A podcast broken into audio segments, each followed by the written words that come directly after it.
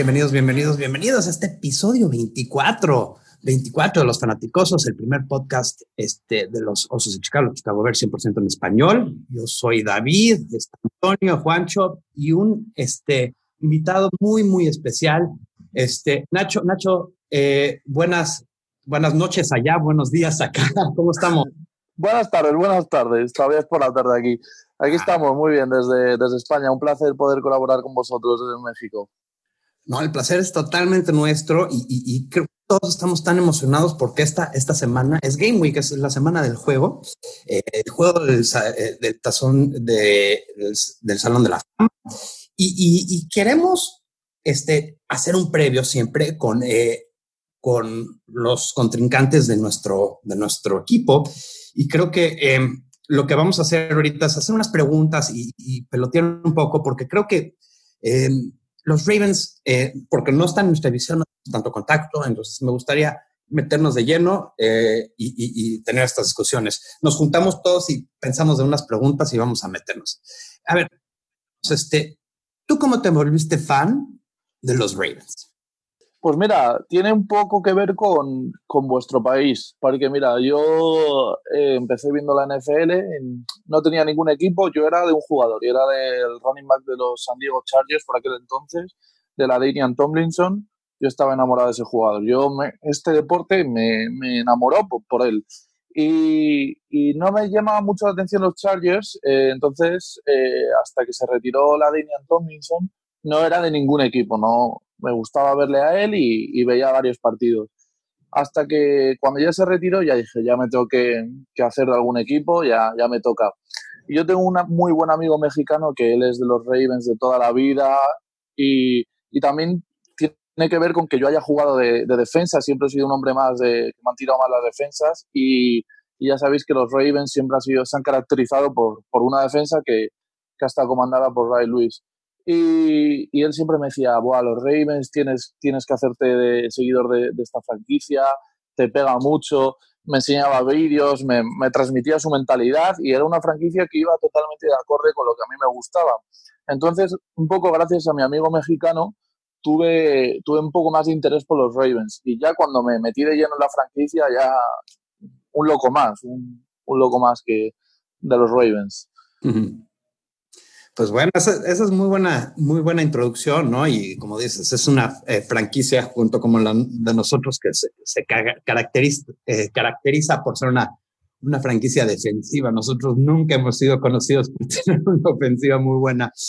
Pero bueno, eh, ya que nos vamos, ya que vamos a empezar este partido específico, que es el, partido del Salón de la Fama, quiero ver, ¿cuál es tu memoria favorita o la memoria más fuerte que tienes de, de Ray Lewis? Pues sí, pues a ver, yo una de las jugadas espectaculares, de una, una jugada que define a Ray Lewis es en el año 2009, ¿vale? Los Ravens se enfrentaban a los Chargers eh, y el partido ya estaba, ya estaba acabando. Quedaban como unos 15 segundos y los Ravens iban ganando 31-26. Eh, pero en, aquel momento los Chargers tenían la, la, posesión en la yarda 15 de los Ravens y estaban en un cuarto down y, una yarda aproximadamente. Entonces fue cuando Philip Rivers eh, le da el balón a, Sproles y inmediatamente en cuanto el pequeño running back coge el balón, eh, el linebacker de los, de los Ravens, boom, le, le placó hizo una pérdida para cuatro yardas, eh, que al final definió el partido, porque si hubiesen conseguido el primer down, posiblemente San Diego se hubiese llevado ese partido. Después, en, la conferencia de prensa, John Harbaugh dijo que, esa jugada no la habían mandado desde, desde la banda, no era esa jugada, pero que el instinto que tiene Ray Lewis y, que le llamaban como el entrenador, la mentalidad que tenía de líder y eso, al final cambió él mismo la jugada y, supo parar y, leyó muy bien la jugada de, San Diego y consiguió, consiguió parar y, nos dio el partido. Y otra memoria que tengo fue la última vez que, por supuesto, hizo su famoso baile saliendo del túnel de vestuarios del, del Stadium. Sí, grandiosa. Sí, sí, me acuerdo de ese bailecito. El bailecito, sí. Volvían loco a sus contrincantes, ¿no? Hombre, es como una seña de identidad de, de su juego. O sea, el, bailecito que se ha marcado un antes y después en Baltimore.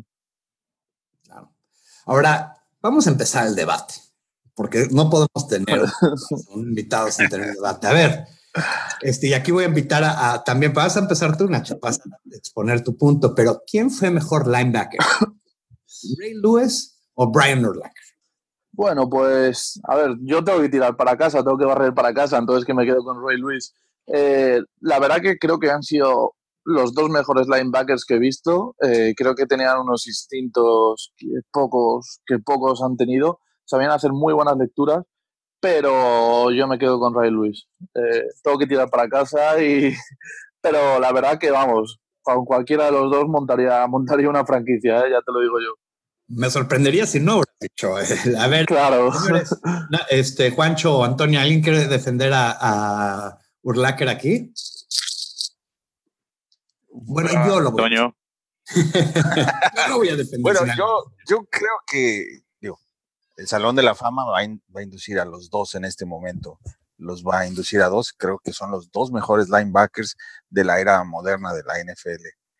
Difícil ponerlo en uno y en dos, ah, pero como dice por ahí, hay que apoyar al de casa y sin duda es Urlacher. Hay una pequeña diferencia que yo veo entre Urlache y Lewis. Y es que desde mi punto de vista, Urlache era mucho más atlético. Incluso podría haber jugado como free safety eh, si no hubiera sido un linebacker natural. Y eso le, le, daba cierta dinámica extra a la hora de jugar a la defensiva. Quitando ese punto de ahí, pues los dos son unos cerebros completamente a la defensiva. Un coreback de la defensiva en ambos casos. Claro, claro, yo... Ah, perdón, Juancho, vas, adelante. Eh, yo aquí eh, un poco apoyando a lo que dice Toño, ¿no? Y bueno, igual como dijo, como dijo Nacho, pues apoyando a, nuestra causa y a nuestra casa. No, creo que, creo que eh, desde mi punto de vista, eh, Ray Lewis siempre estuvo rodeado de una excelente defensiva, ¿no? siempre tuvo una línea muy poderosa, compañeros linebackers que, que en su momento yo no dudo que, que vayan a estar también en, en, el Salón de la Fama y defensive backs que, que, que hubiéramos deseado tener en, en, en, Chicago. Y yo creo que, que eso hizo, hizo destacar un poco más a, a, a Ray Lewis porque tenía que enfocarse eh, en su chamba. Y, y, y Ulraker al tener que llenar ciertos huecos en la defensiva que, en, que temporada tras temporada tenía Chicago, ¿no? A excepción de, la de 2006.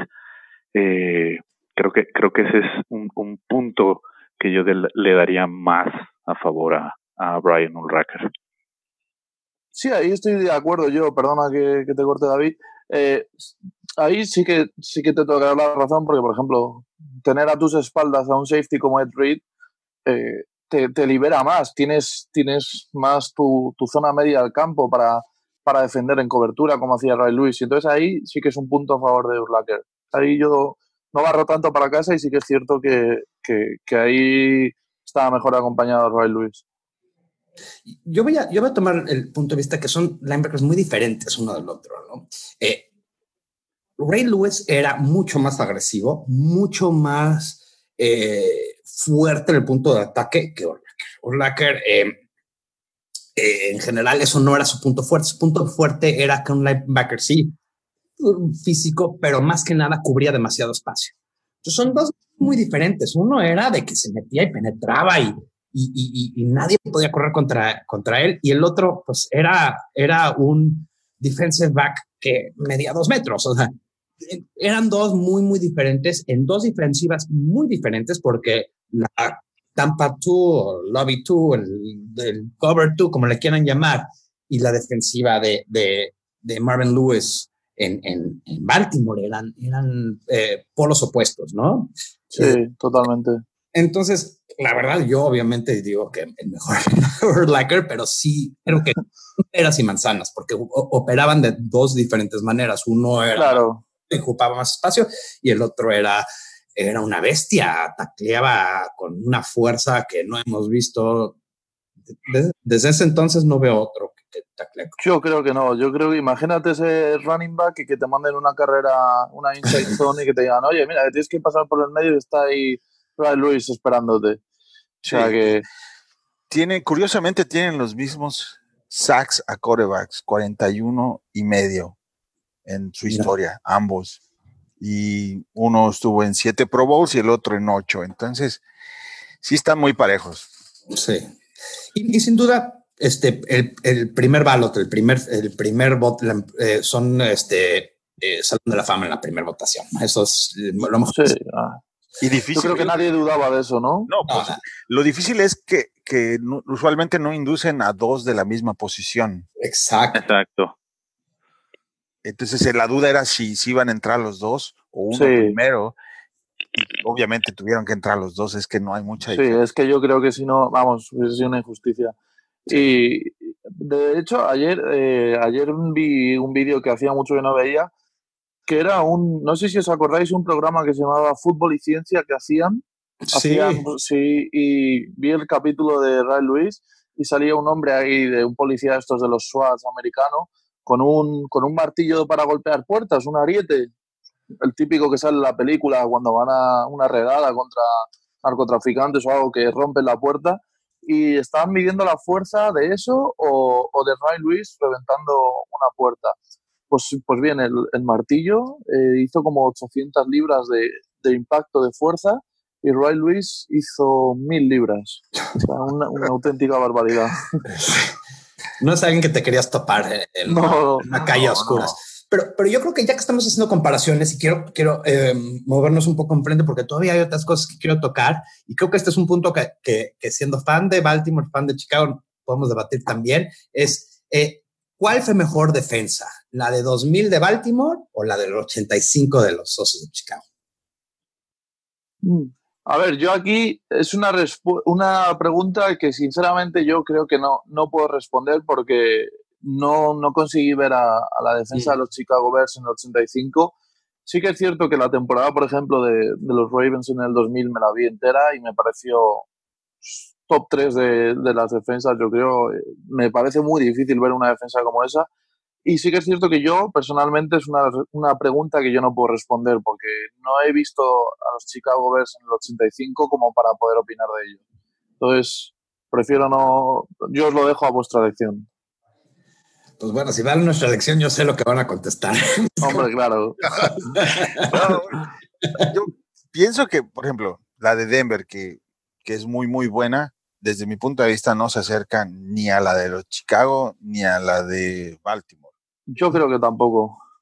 Y, les encanta y les dice, la de igual, ¿no? Este, no, no está cerca de, son demasiadas, eh, imponían el orden del juego en cada una de, las temporadas, ¿no? Marcaron época, marcaron época, cambiaron, cambiaron el juego. O sea, la gente tuvo que hacer todo lo posible para adaptarse a esas defensas cuando normalmente es la ofensiva la que dicta. Eh, yo me acuerdo, yo sí pude ver las dos y las, el campeonato es imposible sin, sin alguna de estas dos defensas. Eh, no tenían nada de ofensiva, pero no sé si nos acordamos de que los Bears tenían básicamente dos jugadores en, la ofensiva, pero básicamente eh, esa defensiva anotaba porque, o sea, o sea, e, e, eran dos muy, muy similares en el sentido que atacaban. Este, Chicago era mucho de blitzeo en ese entonces, la, la, la famosa defensa del 46, el número de Gary Fennick, y la de Baltimore con esos dos este, tackles defensivos. Tenía, Sam Adams y Tony Siragusa eran... Sí. Tony Siragusa era un hombre que salía con una camiseta de Mickey Mouse al, al campo. Y, y, luego le veías y luego le veías en el campo y decías este de Mickey Mouse y de Angelito no tiene nada este era un animal un animal claro Claro, sí, este, pero pues bueno, nosotros obviamente, yo, yo tengo unas memorias tan, tan especiales de, esa defensa de, Chicago, eh, que yo creo que con el tiempo se vuelven hasta más especiales. Eso es lo que iba a decir. Eso mismo con esta de Baltimore, que apenas, no, no es... no es tan reciente. Van a necesitar unos años. A ver cómo, te acuerdas, como si fueran los este, gigantes, ¿no? sí, sí.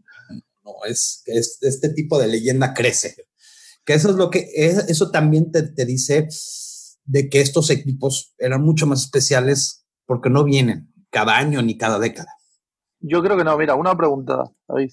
¿Tú ahora mismo te imaginas una, una defensa que llega a una Super Bowl y que en, en esa final no, no, no, no, permita a la ofensiva rival anotar ni un solo touchdown? Yo creo que ahora mismo, hoy en día, yo creo que eso es impensable. Yo creo que es impensable. No nada más eso, o sea, imagínate, este, sí, no, no, no, no, no eran defensivas tan dominantes que, que no, no los vamos a, no, no, no nada más no cada año, sino no, no, no hay en todas las décadas. Hasta ahorita, por ejemplo, no hemos visto en esta década una defensa que ni se acerque ni a los tobillos, ni la una ni la otra. no, yo creo no, no, no, yo, creo, que, la gente que, dice eso no tiene memoria. Yo creo que ninguno no, eh, hemos o recordamos alguna defensa que, que haya después de Ravens, ¿no? Sacándolos del, del 2000. Después de ahí, yo creo que, que no ubicamos ninguna defensiva eh, que, que tenga más de más de 50 sacks en una temporada, por decirlo. ¿No? o, que, tenga más de 30 intercepciones. ¿No? Yo también. Eh, perdona que te corte.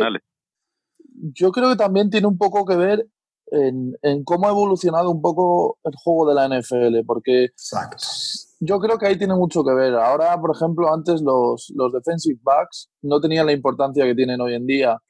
Y, y luego creo que el ataque en, en, otras épocas no estaba tan protegido, por así decirlo.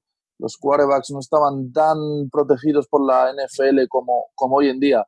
Entonces, yo creo que, claro, y, y, los receptores. Entonces, yo creo que ahí sí que es cierto que, que la, el juego, por así decirlo, ha evolucionado una tendencia que, que, llama mucho más la atención ahora un buen ataque que una buena defensa, aunque por lo menos bajo mi punto de vista no. Pero creo que es lo que la NFL quiere. Creo que la NFL prefiere pues eh, hacer un vídeo con, con, un pase estelar de 60 yardas, hacer un vídeo de un, de un linebacker entrando en blitz y reventando a, un running back. Entonces, yo creo que, que, ahí también sí que la NFL ha inducido un poco a, a que no haya defensas tan puras, por así decirlo, como como la de Ravens o la de Chicago Bears en el 85, o sea que... Claro, claro, claro. No, digo, con, con, con este incremento en la sobreprotección a los jugadores, ¿no?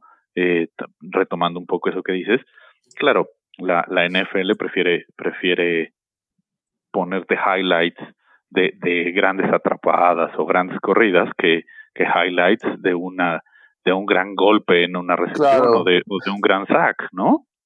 La gente ya creo que vio muchas secuelas de lo que pasa después de, este, esos golpes. Es algo que la gente no tenía tan consciente. A mí me, gusta mucho, es muy difícil dejarlo ir, pero entiendo la otra parte y que entonces creo que encontrar una defensa como esas dos en el futuro lo veo muy difícil. Creo que ya no se repite. Pero bueno, vamos a, vamos a avanzar un poquito porque creo que ahora sí vamos, quiero, quiero hablar un poco más del equipo actual de Baltimore y este, eh, quiero ver una pregunta de, en dos partes, ¿no? O sea, básicamente, vamos a ver a Lamar Jackson en este juego, porque sé que no, no, no siempre juegan los titulares, y, y un poquito de, si nos puedes hablar un poco de Lamar Jackson, de lo que has visto o lo que has Sí, pues mira, eh, sí, que vamos a, sí que vamos a ver a Lamar Jackson. Eh, mm, John Harbaugh confirmó que no van a jugar los titulares y a día de hoy el titular es Joe Flacco. Entonces, eh, sí que vamos a ver a Robert Griffin y a Lamar Jackson. Vamos a ver a, ellos dos. Va a haber mucha rotación entre ambos, eso es lo que ha dicho. Así que va a ser el debut de, Lamar Jackson. Hay mucho hype con él ¿eh? en Baltimore. Eh, yo de verdad espero que, que, las cosas vayan, vayan despacio, que no, no le tiren a los leones. Y, y, porque a día de hoy yo creo que no está, no está preparado todavía para llevar la ofensiva de un equipo entonces tiene que aclimatarse poco a poco y, que siga haciéndolo porque por lo visto en, el training camp lo, está haciendo muy bien. Sí, yo vi mucho de él en, la Universidad de Louisville y un jugadorazo, muy eléctrico. O sea, no he visto un jugador en la, en la, en la, en la liga universitaria tan eléctrico desde Michael Vick. Y es un jugador con carácter similares. No es lo mismo, pero similares. Ojalá sea igual. Sí, sí, es alguien, alguien que, que su única referente o su única eh, comparación es, es Michael Vick, ¿no? Eh, esperemos que su transición de, del, del colegial al, al profesional lo logre, porque, porque muchas veces jugadores tan electrizantes en el, en el colegial o tan dominantes, eh, al momento de, de llevar a, a, cabo esta transición, eh, no lo, no lo logran al 100% y se llegan a perder, ¿no? Yo creo que es un chico con mucho futuro, si lo saben llevar, tiene, tiene un muy buen maestro en, en el equipo, que es RG3, ¿no?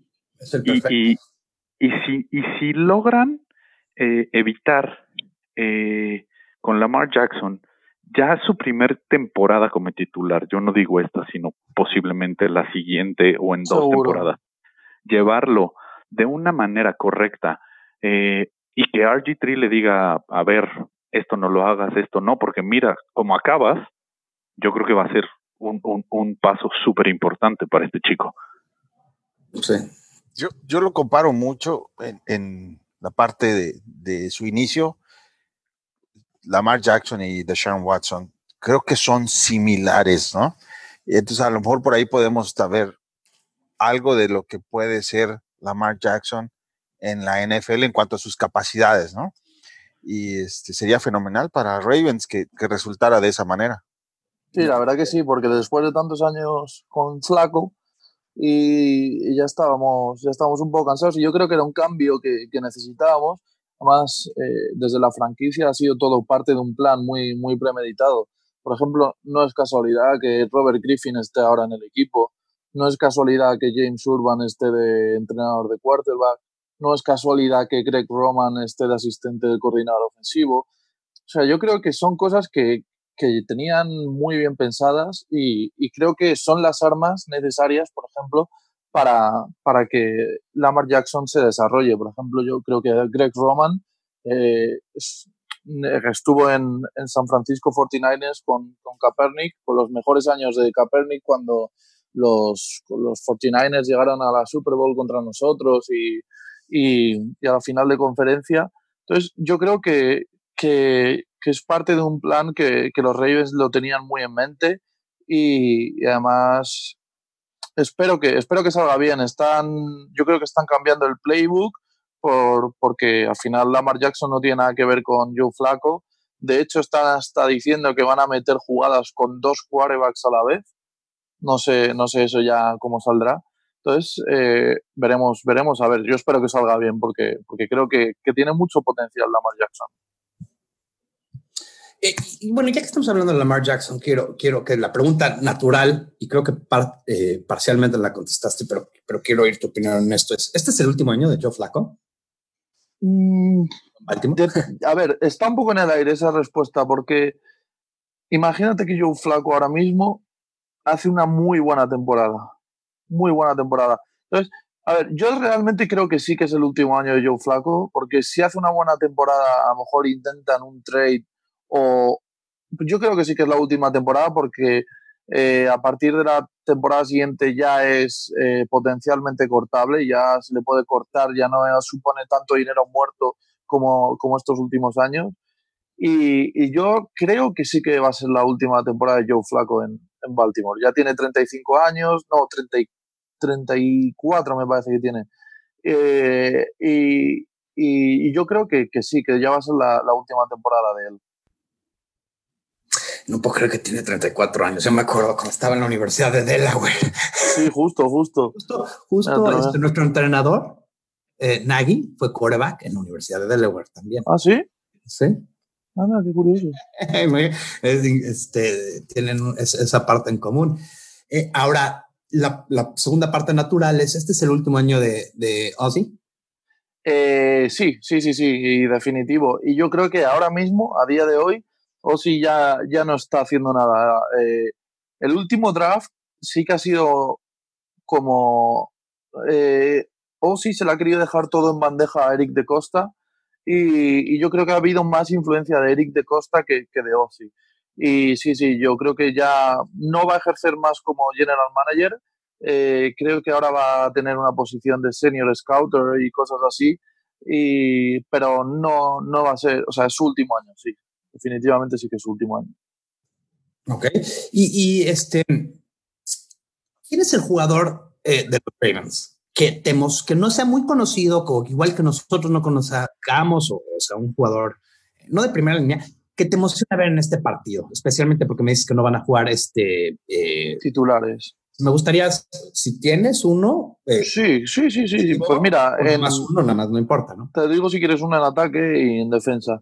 Eh, mira, en ataque, el, el wide receiver Tim White, creo que el año pasado hizo, hizo una muy buena pretemporada con los Ravens pero se lesionó en aquel fatídico, fatídico año que todos de los jugadores de los Ravens caían lesionados y, y, no, pudo, no pudo entrar en el roster por, por, esa lesión y este año está teniendo un muy buen training camp. Además ya sabemos que la posición de receptor en Baltimore está en, plena, en pleno cambio.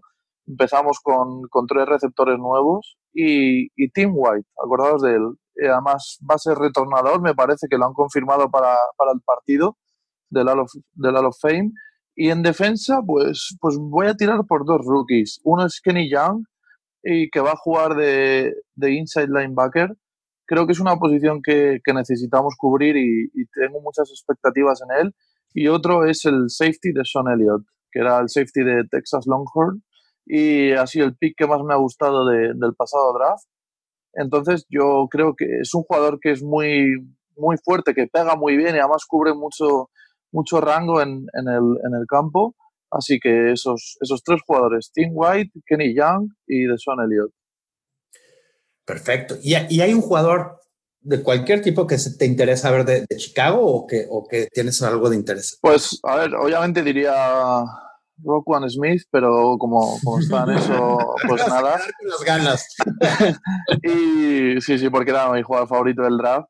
Y, y, pero voy a decir uno que, que igual os sorprende un poco, que es el running back Taquan Missel. Eh, ah, creo, que sigue, creo que sigue en, en, en Chicago. ¿Sí? Eh, el año pasado creo que hizo la, la, no sé si fue el año pasado o hace dos, que hizo la pretemporada con nosotros y, y, no lo hizo del todo mal. Y que me gustaría verle a ver qué tal va, a ver si consigue hacerse un hueco en el roster, aunque obviamente con, con Tariq Cohen y Howard no va a hacer nada pero no sé, me gustaría verle a ver si puede lucirse y aunque sea conseguir un, un, hueco en algún roster de, alguna franquicia, porque estos partidos ya sabes que al final también es un poco escaparate para esos terceros running backs, ese cuarto linebacker, etcétera.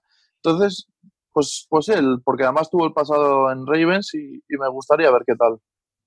Perfecto, sí, ese es un jugador, me gustó, ese, porque además no todos los, los, los, este, los aficionados de los Bears lo conocen. Entonces, claro.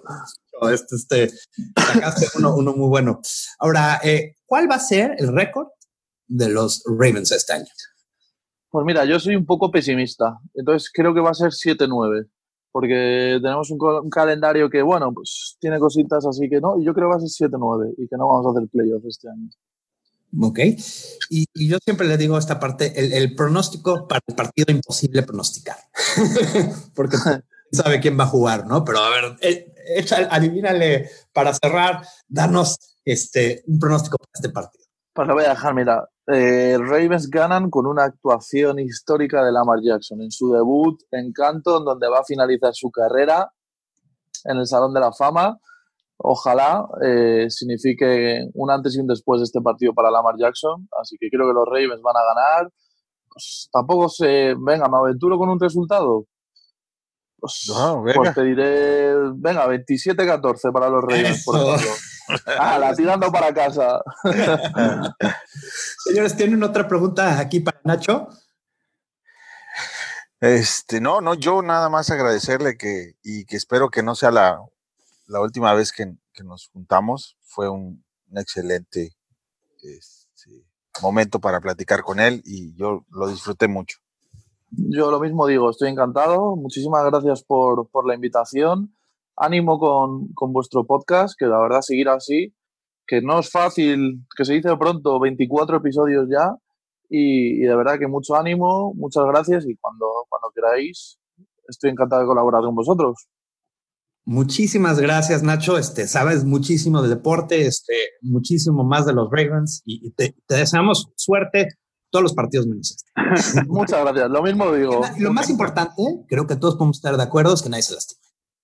Eso, eso es lo más importante, porque después de la temporada pasada que cayeron todos como palomas, eh, espero que, que, que, no se lesione nadie. Y lo que más espero aún es poder grabar el previo en, en enero de la Super Bowl Chicago Bears contra Baltimore Ravens. Eh, eh, ya me caíste bien. Nacho sabe.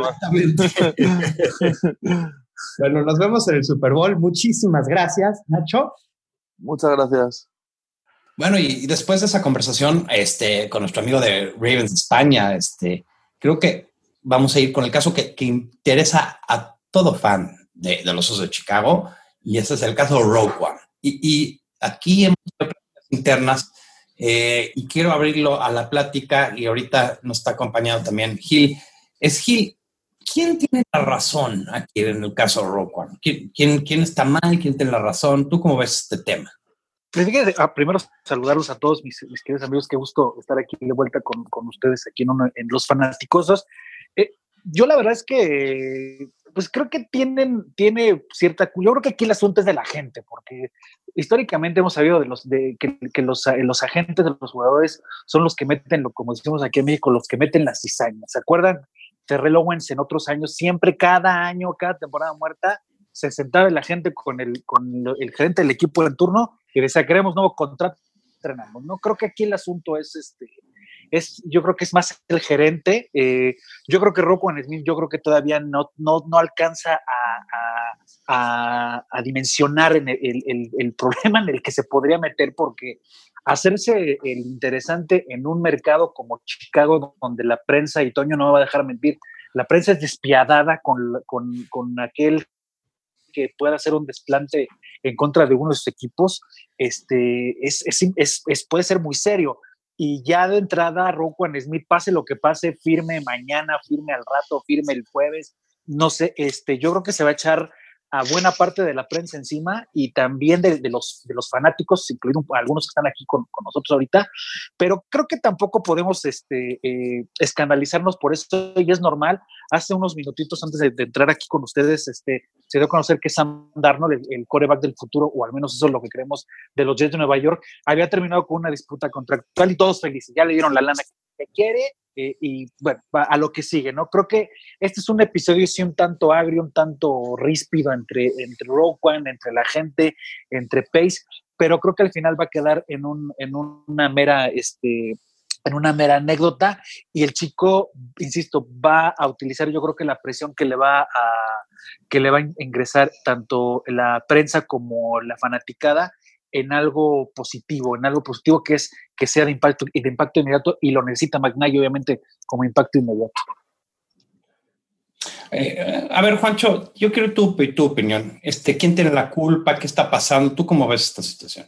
Mira, yo, yo he estado muy, muy metido porque, bueno, al principio la falta de información, eh, todos, todos teníamos ahí diferentes opiniones. Unos, unos decían que era, que era eh, el equipo, que eran los Bears, los que no querían eh, eh, como, como, darle lo que él estaba pidiendo de lana garantizada. Y entonces uno decía, bueno, niño, pues ponte a entrenar y que el contrato se maneje solo.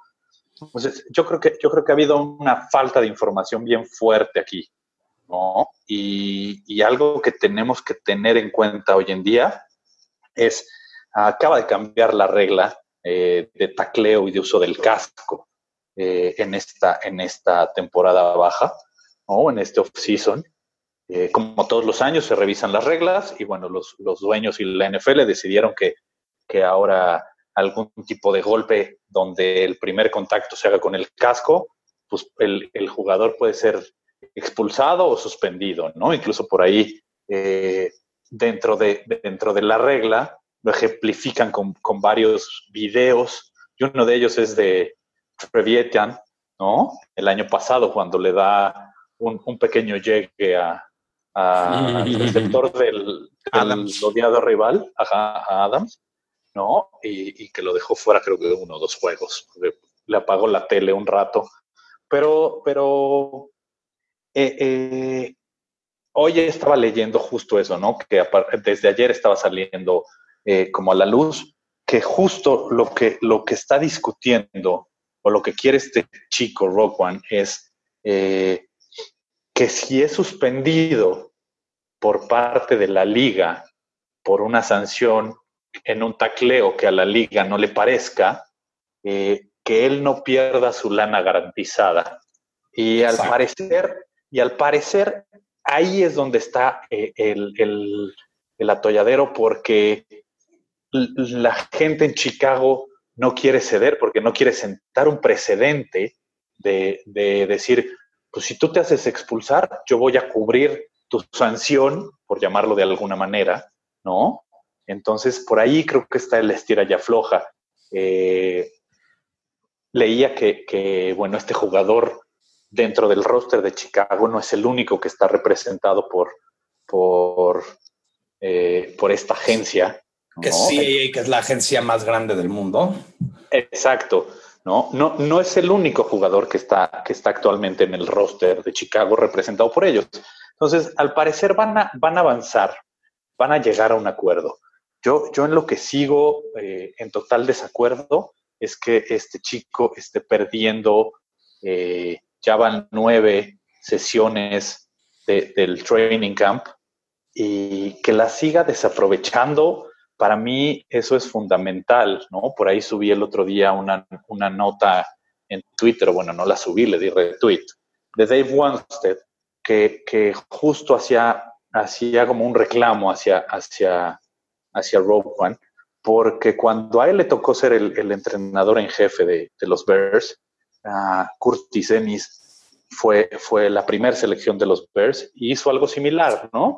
Hizo ahí un pequeño este, berrinche, no, no fue a, los primeros entrenamientos y, no logró adaptarse al 100% y en un, en un juego que, los Osos perdieron por una anotación, eh, creo que fue contra Steelers, no, no recuerdo, eh, justo lo que decía Dave Wanstead es si, el, tipo estaba cansado, ya el físico no le daba y por eso lo tuve que sacar, ¿no? En una jugada clave donde lo pude haber ocupado, si el chavo hubiera sido profesional y hubiera tomado todo el entrenamiento, lo hubiéramos ocupado, hubiera jugado y hubiéramos ganado ese partido.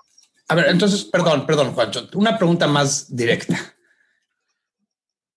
Finalmente, estás porque no entiendo de qué lado tú crees que sí es culpa de la gente, tú crees que es culpa de, del equipo, porque, o sea, o quién tiene la, obligación de solucionarlo. Tú, tú diste un resumen del problema, pero no entendí de qué lado te estás este, abocando. Mira, yo creo que el problema actualmente está en, manos de la gente. ¿no? Yo, lo, yo lo que quería acentuar es que yo no estoy de acuerdo en que el chico no entrene. ¿No? Es así, o sea, si, si, queremos cerrarlo de esa manera. No, era como que, Porque diste un buen resumen del problema, porque creo que esa es parte que la gente no entiende. Eso, y siento que eso también se ha prestado a dar muchas malinterpretaciones, que la gente, tú, tú lo diste muy bien, el punto medular es el dinero garantizado y, y, él está peleando que no se lo quite, ¿no? O sea, básicamente es, es muy correcto lo que, cómo lo resumiste, nada más este, quería ver de qué lado estabas de, del tema, ¿no? Sí, te digo, yo creo que, yo creo que aquí el, tema es el, es el agente, ¿no? El que, el que tiene atorado la firma del contrato. Ok, Antonio, tú y yo habíamos platicado, para ver, este, tú, tú dinos tu, pensamiento aquí y, y, quién tiene la culpa o, o, quieres agregar otra parte. Conforme esto va avanzando, se van dando más datos, más información. Eh, por ahí encontré una entrevista que le hicieron a Pace en la mañana en ESPN acá en Chicago. Después de escuchar lo que dice, eh, donde amablemente declara que declina comentar sobre el tema, pero sí apunta que esto de lo que estamos hablando no es el único, el único tema o artículo que, que está impidiendo que esto prosiga. Caso que no va a profundizar en, lo demás, pero sí, sí aclaró que, que hay algo más aparte de. ¿Qué es eso? ¿Quién sabe? Entonces, pero si nos centramos exclusivamente a lo que sabemos, estamos hablando de errores, equivocaciones versus compensaciones. ¿Sí? Y es ahí donde yo no coincido con el agente ni el, ni el jugador. Entiendo muy bien que la lana garantizada eh, se le dé, pues yo no tendría ningún problema en eso. Eh, el asunto es que yo no manejo a los Bears y tampoco entiendo cuál es la estrategia de Pace, ¿no? Eh, porque, ¿qué está sacando de esto? O sea, no, no me queda claro cuál es lo que realmente intenta él pelear. Si es solamente eso, me parece ridículo, que se esté peleando exclusivamente por eso. Yo creo que no es todo, como lo dice él, porque al final de cuentas, jugadores van y vienen. La institución es, más grande que cualquier jugador y el novato corre, ahorita corre peligro de, terminar convirtiéndose en un Jay Cutler 2.0 para la afición. ¿sí? Este, el problema está generado gratuitamente por la liga. Eh, y lo, peor del caso es que esto es solamente para ponernos de acuerdo en un contrato. Imagínate los referees a la hora del juego, lo que van a marcar y, lo, y el tema que, que se va a convertir esto, mucho peor que la famosa regla de atrapada o no atrapada. es, va a ser totalmente inverosímil lo que va a suceder en el campo. y por último, lo que más me intriga es lo que está pasando en el vestidor. O sea, quisiera ser mosca para pegarme ahí y saber qué están pensando sus, sus compañeros de él del tema por el cual se está pasando. ¿no? hizo un comentario de que tiene mucha tarea por hacer. También dijo que lo va él está dispuesto a ayudarlo para que se ponga al corriente.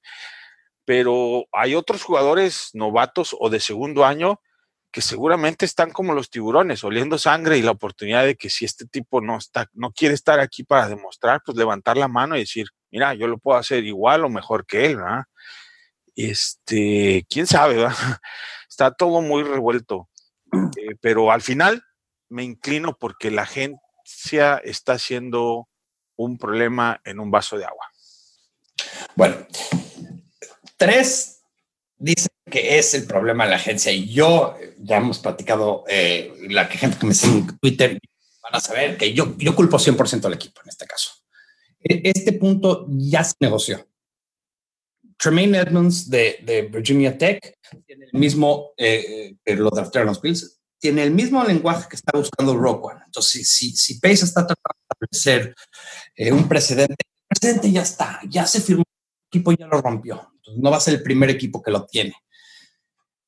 Lo, que le dijeron a, a, Rock One es lo siguiente: le dijeron, mira, yo traté muy bien a Trevathan cuando tuvo ese problema. Yo, yo, tú sabes que no pero pues, no, no quiero darte esto por si entra otro jugador y no le puedo, no quiero darle el mismo lenguaje. Y los agentes de, de One tienen un punto muy interesante. Dicen, no hay garantía que Pace y esta administración estén al final del contrato de Rock One. Entonces, ellos lo quieren por escrito. No lo quieren, no quieren una garantía de Pace porque Pace no está garantizado estar en cuatro años.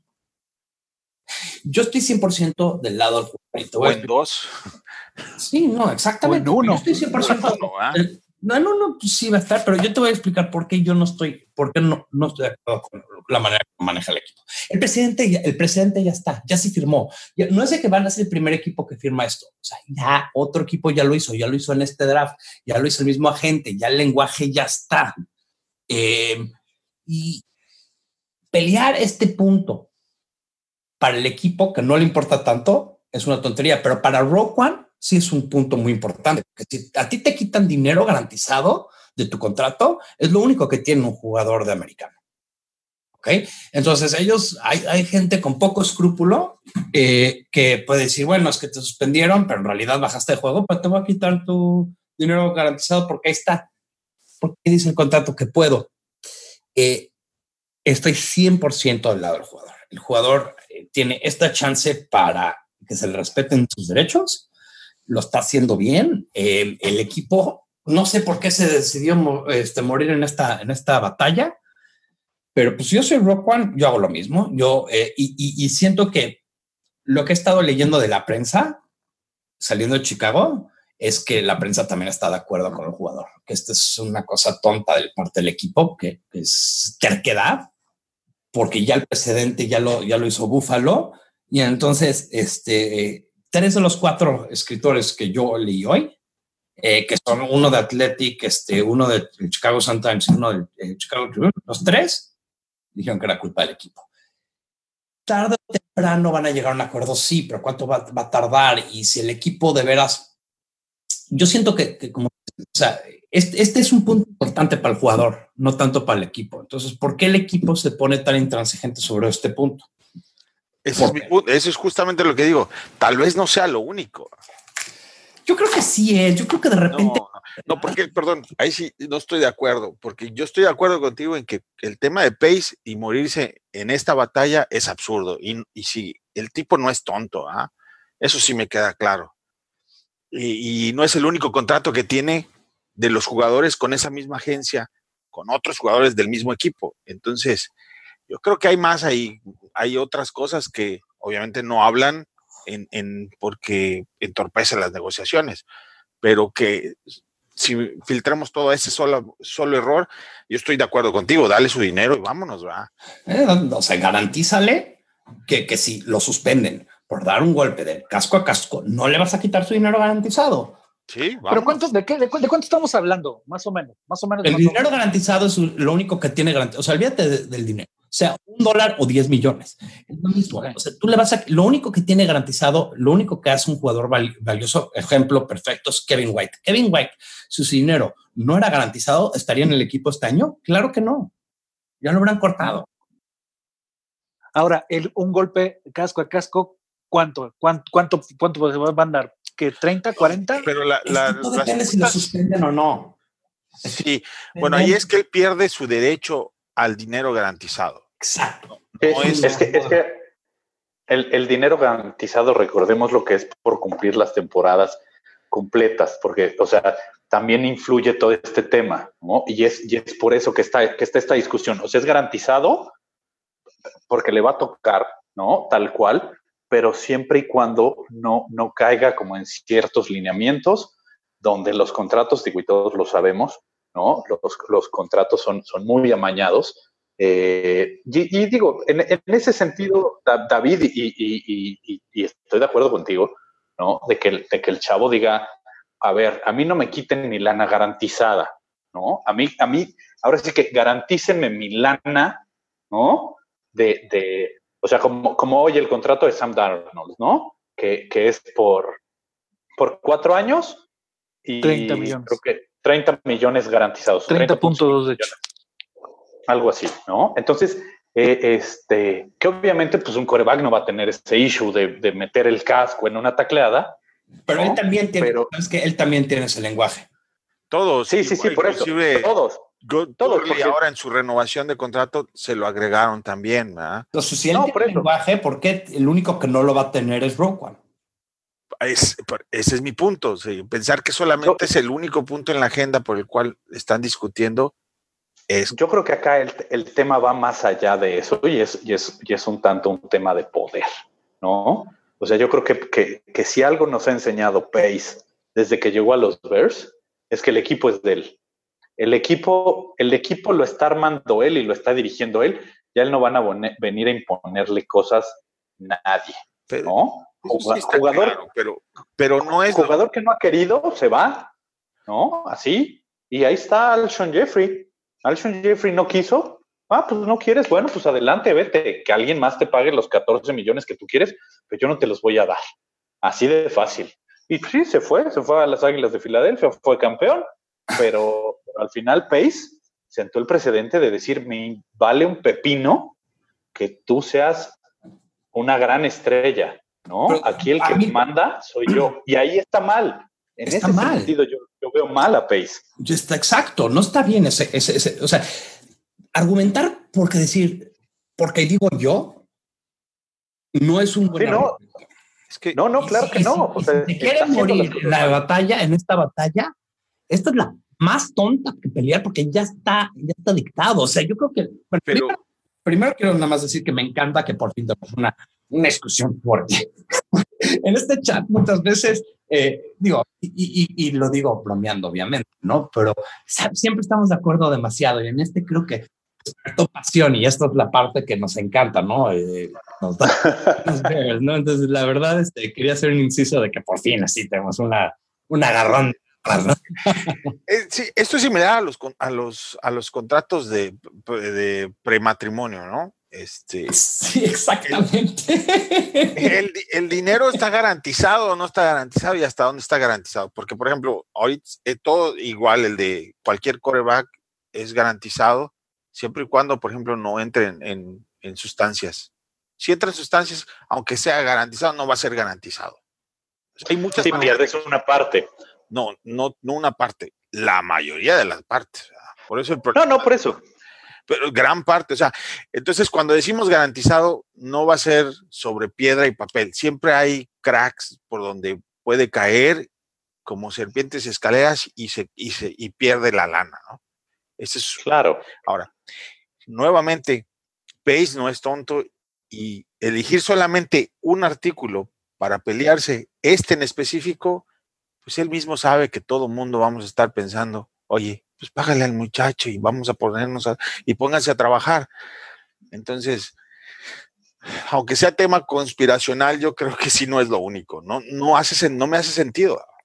¿Qué podría, qué, podría ser? Eh, que no le aseguran ahí la, titularidad, no, que a lo mejor, o sea, es que, es que ya estamos entrando ya en un, en un terreno especulativo que se puede poner bien sabroso porque ¿qué hay detrás? O sea, ¿qué, puede haber detrás que no deja que, que, el, problema de Rowan Smith y, el, y hay que agarrar una pluma y firme el contrato no se destrabe? O sea, eh, vamos, vamos, insisto, vamos a ponernos especulativos. ¿Qué, ¿Qué puede haber? ¿Qué hay? O sea, porque es un novato, o sea, no podemos hablar que, que el tipo ya tenido un, precedente en años anteriores con el coach anterior, porque obviamente no trabajó con Fox. ¿Qué, ¿Qué, podría ser? O sea, la verdad que podría ser. Bueno, mira, te voy a decir, te voy a decir, hay, lo que le llaman la navaja de Oca, ¿no? Que es normalmente lo que piensas que es, el 90% de las veces lo es, no, no, no, no, no hay mucha conspiración. Creo que Pace pensó que iba a ceder el otro lado más rápido, se hizo ya un rollo, ya es un problema de egos entre estos dos pero yo no, yo no veo otro tema, otro tema que pare. O sea, yo creo que hay tonterías que se pueden hacer, pero yo creo que mañana Pace le dice a Roquan, yo te garantizo, en por escrito, obviamente, no voy a tocar tu dinero garantizado, mañana firmo. Así de sencillo. O sea, puede haber otras cosas que están negociando, pero el único punto importante hoy en día es. Pues, Ahora, ¿cuándo es la fecha atorado? Es el único que sabemos, repito. O sea, no entiendo. Imagínate, tú, estás, tú estás haciendo, firmando un contrato muy grande de trabajo. Y repito, a mí me, este tema me choca porque en mi, por ejemplo, en mi persona, mío, mi trabajo, a lo que yo me dedico, a mí, si no hago bien mi trabajo, no me pagan, güey. Se acabó. Nadie, nada. Y aquí el tema es de que si el chico no hace bien su trabajo, él quiere que le paguen. No, pero Exacto. O sea, porque aquí la cláusula que le está peleando es algo que otra gente en su industria la tiene. Entonces es como decir eh, que, a ti te paguen diferente que a todo el resto de tu industria. No, pero es que ahí entramos a un tema, entras a un tema eh, donde, donde es como, ah, pues fíjate que en la empresa de enfrente les dan bono por no hacer nada y yo que sí trabajo, pues no me dan bono bueno, pues entonces vete a la de enfrente, no trabajes y te van a dar un bono. Es entrar como a esa discusión, ¿no? Porque no porque lo hicieron los Bills, lo tienen que hacer todos los equipos. entiendo, entiendo, entiendo el punto. En este caso creo que sí tienen que hacerlo, porque ya está el presidente. Yo creo, yo creo que el punto aquí, y, es algo que, justo leí hoy, hoy en la mañana en Twitter, y te me hizo muy interesante eh, a, alguien de de algún aficionado de los Bears en, Estados Unidos, decía, y, lo puso así en Twitter, ¿no? En el béisbol, los contratos, eh, no hay de que te pago esto, pero nomás te garantizo esto, y para llegar a todo, todo el dinero de tu contrato tienes que cumplir con 80 pasos, ¿no? E igual en el básquet. O sea, simplemente es eh, el, jugador tal del equipo tal de, la Major League Baseball eh, se lleva un contrato de 80 millones. ¡Pum! Los 80 millones son de él, ¿no? Así. Y, lo que él decía es, ninguno de esos deportes eh, expone tanto a los jugadores como la NFL. Los dueños tienen que empezar a ser conscientes de que si no tratan bien a los jugadores, esto se va a acabar. ¿Por qué? Porque simplemente eh, ya hubo una declaración hace, hace un par de días, la semana pasada, que la hizo Todd Gurley, diciendo, pues si los dueños no se ponen las pilas, cuando se acabe el contrato colectivo de los jugadores, seguramente va a haber huelga. Yo, Exacto. Yo, te puedo garantizar que va a haber una huelga. Claro, claro, porque ya las condiciones de todos estos, estos deportistas de, de alto rendimiento, pero muy alto rendimiento, ¿no? Ellos jugada a jugada exponen la vida, ¿no? Y tenemos el ejemplo de, de Johnny Knox, eh, o tenemos el del linebacker de, Pittsburgh, el de Zach Miller, ¿no? O sea, son, son, es un deporte que sí a todos nos, nos encanta y nos, nos encanta esta brutalidad de los golpes y, volvernos un tanto cavernícolas. Pero no hay, no, no, hay no, no hay tal riesgo en otros deportes, riesgo físico. Por eso. Que, que en NFL, y en eso estoy totalmente de acuerdo. Por eso. Y entonces los dueños tienen que empezar a considerar eso, ¿no? Que tienen que empezar, aunque no quieran, y la NFL va a tener que empezar a, a, dejar de tener tan, tan topado, ahora sí valga la redundancia, el tope salarial. Darle chance a los dueños que, paguen un poquito más, no por, no por grandes contratos con agentes libres, sino porque en, verdad que, que, todos y cada uno de, de los de los 53 jugadores que están dentro de, todos los equipos lo merecen. El tema del contrato de novatos, la, misma asociación de jugadores la impuso en su última negociación. Antes los, contratos de los jugadores novatos eran mucho más jugosos y más claro, pero ahí, ahí el tema fue que, que muchos veteranos se empezaron a quejar porque todo empezó con, con los contratos de, de, Matthew Stafford, de, del, del, que ahora, del que era de, los Rams, que ahora ya anda bailando por varios equipos, que se me fue su nombre. Sam Bradford. Sam Bradford. Bradford sí, claro.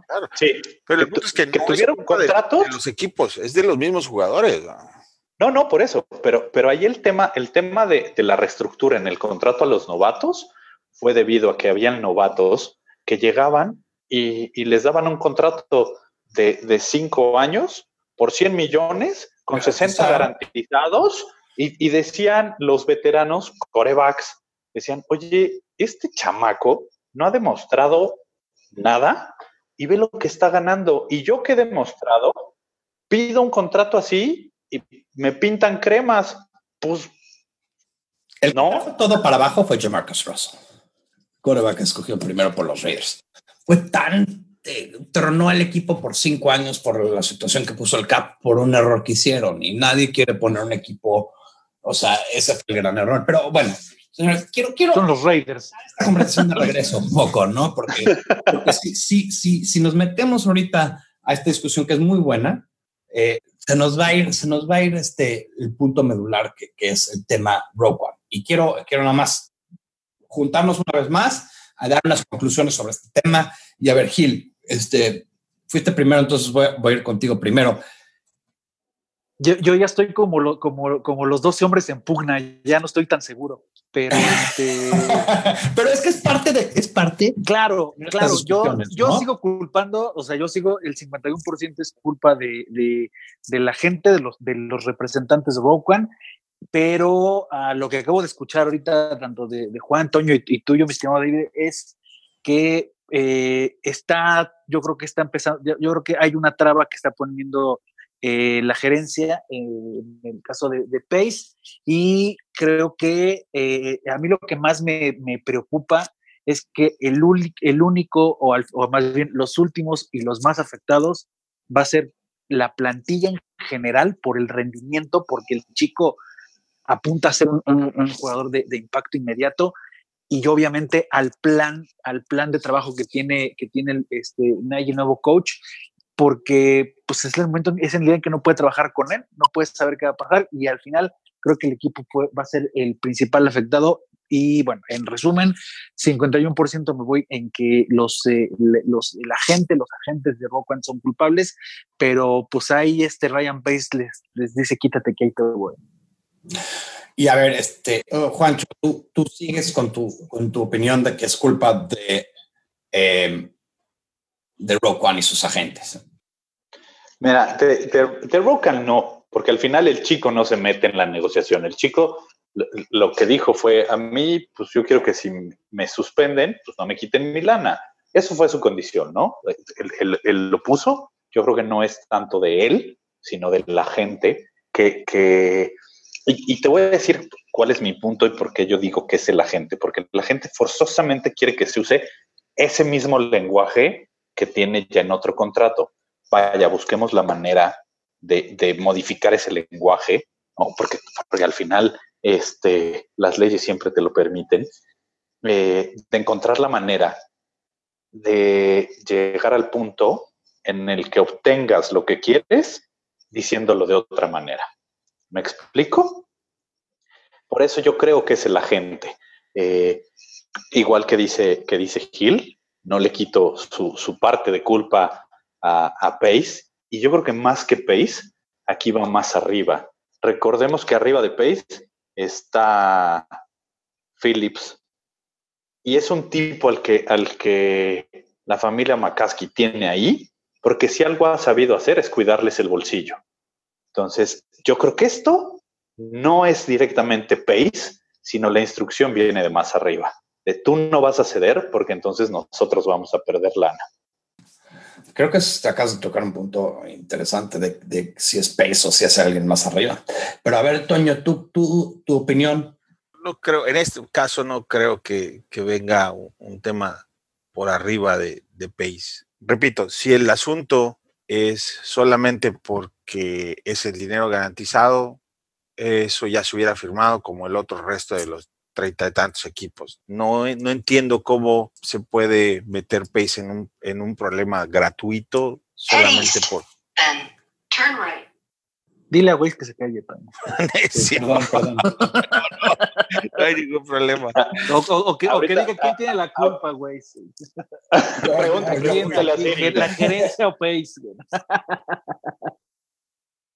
Yo sigo pensando que el que pierde es el jugador. ¿no?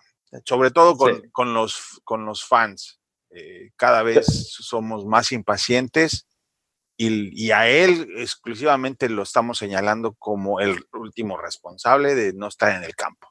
Punto. Yo creo que pierde el equipo, Toño. No, no, no, no. a ver, decir por qué. No, espérame.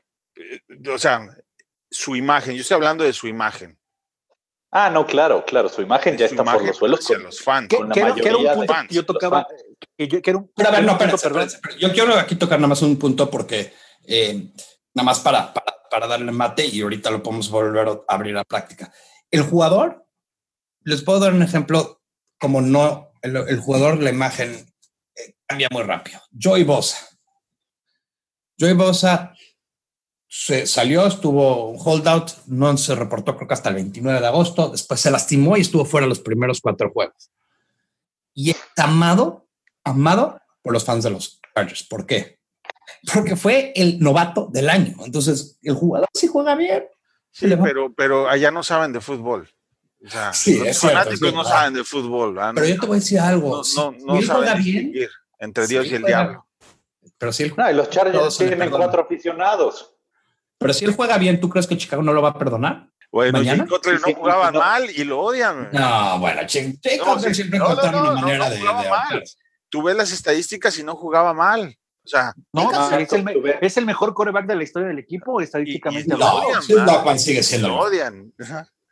Pero yo te voy a decir. Marshall jugaba bien y tampoco lo quieren. ¿Quién? No, pero creo que tú. Brandon Marshall. Brandon Marshall nunca ganó.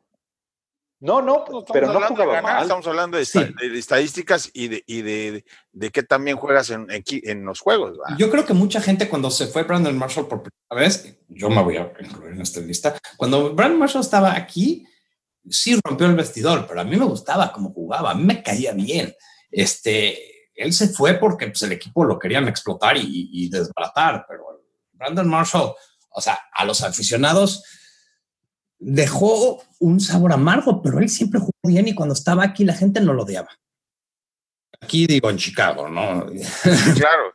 Este, yo insisto, aquí la gente es, es muy, cuando el jugador llega, quieren que demuestren la misma reverencia que ellos tienen hacia la, hacia la institución y no solamente dinero. Y hasta ahorita, por el tema en la parte de imagen, el chico sale perjudicado. Y sí, lo y, se la va a guardar, ¿verdad? Porque en un error, así como tiene 10 buenas ah, en un error se la va a cobrar. Claro, yo estoy de acuerdo con eso. Eso, sí, sí, si no juega bien, no, nunca perdonar que salió, que, no se reportó a tiempo. Pero yo siento que la prensa ya se le empezó a echar encima al equipo.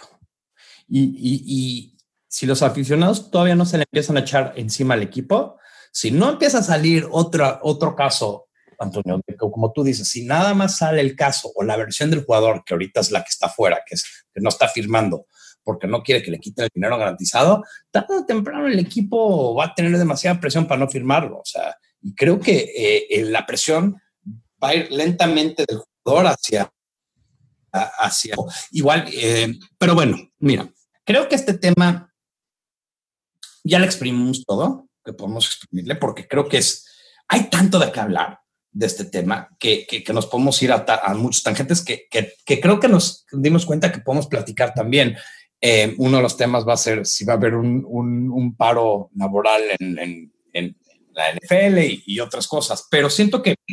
¿Qué va a pasar con los contratos de, de los veteranos cuando les toque renovar con esta misma cláusula? Exacto, esto es lo que se está peleando ahorita.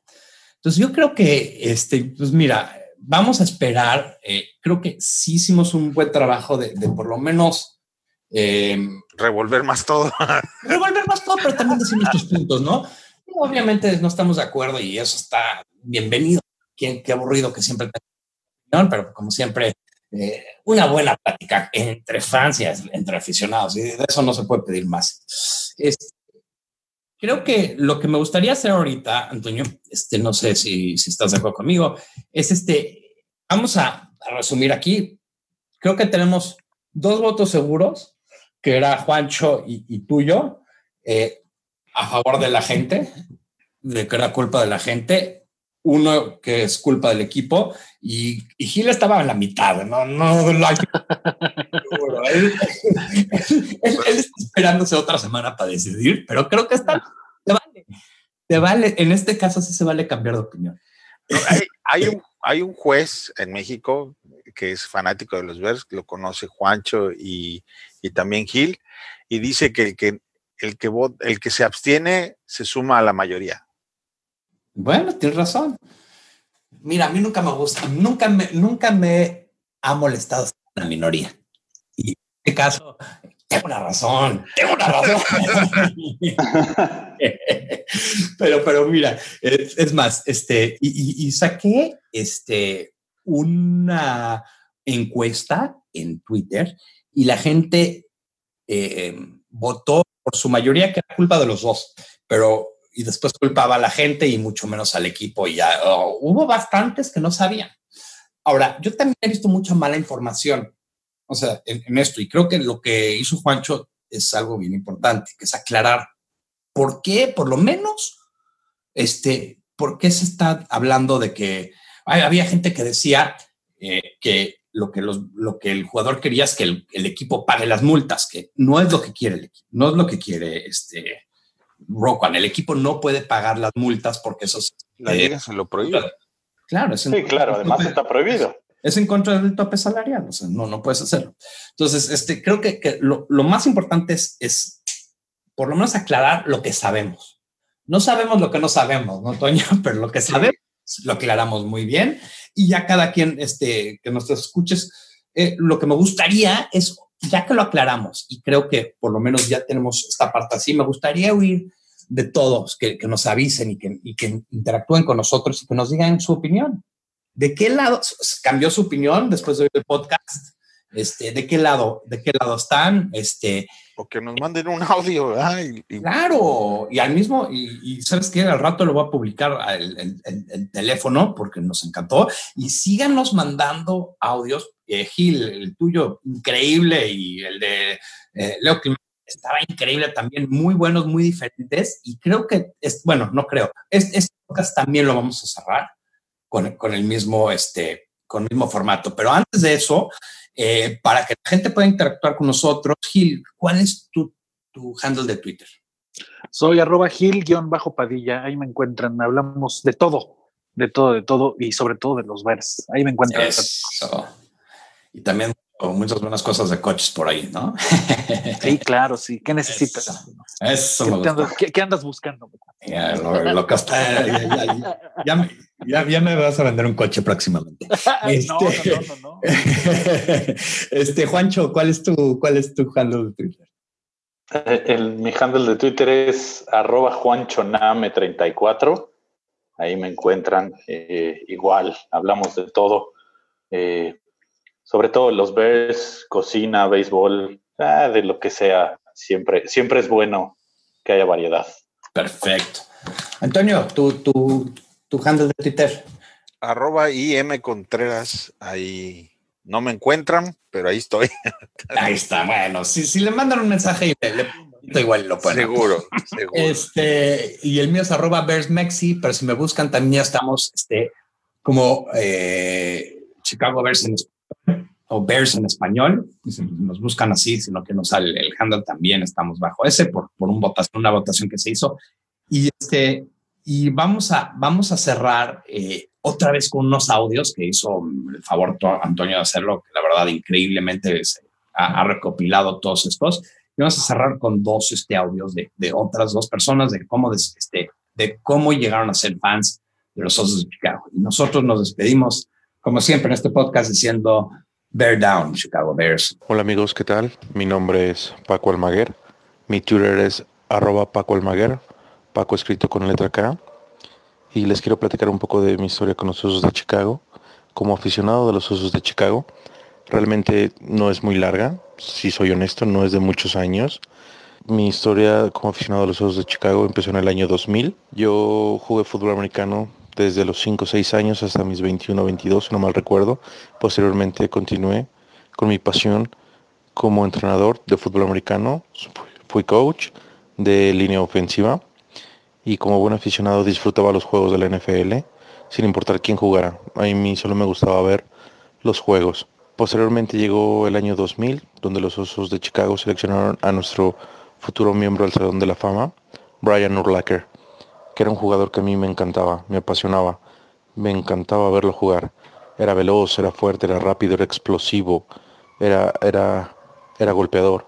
Y empecé a seguir los juegos de los osos solo por ver jugar a, a, Brian. Posteriormente, sin darme cuenta, ya era aficionado y dejé no solo de ver a la defensiva, empecé a ver todos los juegos de los osos. Y día a día, año con año, mi pasión ha crecido por, nuestro equipo a grado tal que hoy tengo un, pequeño tatuaje del logotipo de mis osos. Lo llevo con mucho orgullo, lo llevo en mis brazos, o sea, todo el mundo lo puede ver. Y pues nada, esa es, esa es mi pequeña historia. Sé que es, es, de pocos años, pero, pero para mí es muy apasionada. Me despido, les recuerdo, mi nombre es Paco Almaguer, mi Twitter es Paco, arroba Paco Almaguer. Y pues cualquier cosa, aquí estoy, para quien quiera seguirme, estamos en contacto y Bird Down. ¿Qué tal? José Ángel Lara de Monterrey. Después del Super Bowl 20 yo estaba muy chico, pero me encantaba ver bailar a los osos la de Super Bowl Shuffle. Desde entonces soy fan de Chicago Bears. Saludos.